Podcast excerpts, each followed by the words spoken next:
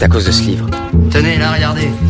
L'armoire à livres Venez, mais venez, venez. Par là, ce sera mon bureau et ma bibliothèque. Tu vois ce livre? C'est un classique. Corinne Tardieu.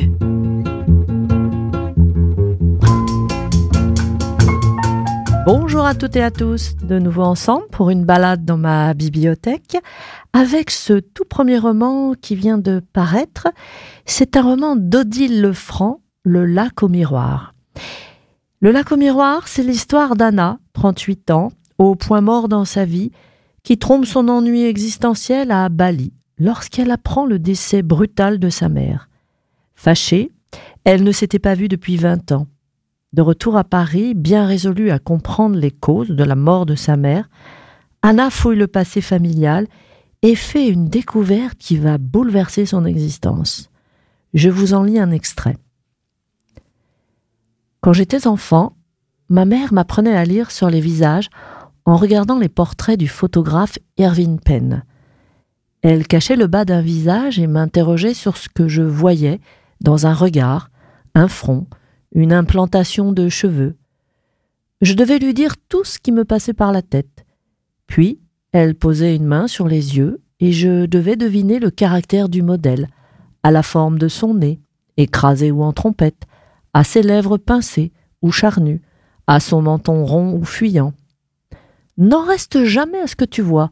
Il y a toujours un détail qui doit contrecarrer ta première impression, me conseillait-elle à mes débuts.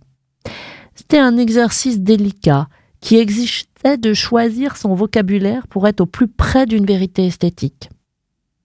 Lors de chaque promenade entre les visages d'un autre temps, c'était ainsi qu'elle avait appelé l'exercice. Elle vérifiait si j'avais bien assimilé les grandes étapes de l'histoire de l'art, la vie et les œuvres des maîtres de la peinture pour lesquels elle avait une dévotion. Ma mère se fichait de mes résultats scolaires. L'important pour elle était de développer chez moi l'acuité du regard, l'amour de la Renaissance et la capacité d'apprécier le beau. Elle me tenait des grands discours sur les artistes qu'elle voyait comme des inventeurs de l'essentiel et refusait tout compromis avec la sensibilité.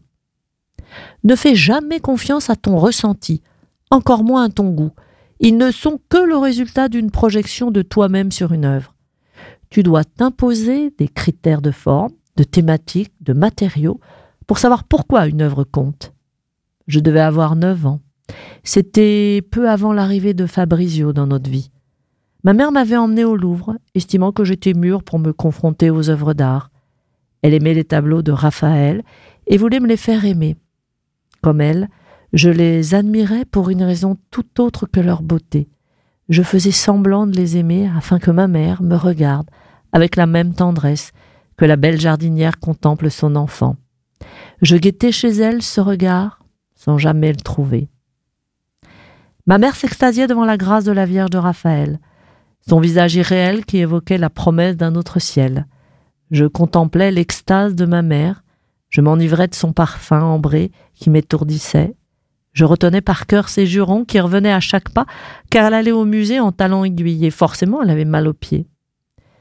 Ce jour-là, elle m'avait fait signe de m'asseoir sur un banc, juste devant l'autoportrait avec un ami, de Raphaël.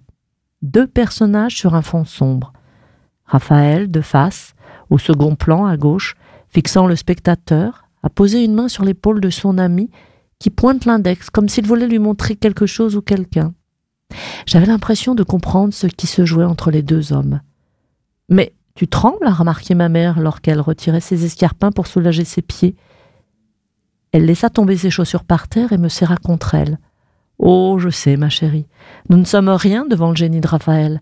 Mais si toi et moi, nous n'avons pas son talent, il ne tient qu'à nous d'améliorer dans la mesure du possible notre situation, en y mettant notre cœur, notre temps et notre argent. Je ne voyais pas du tout où elle voulait en venir.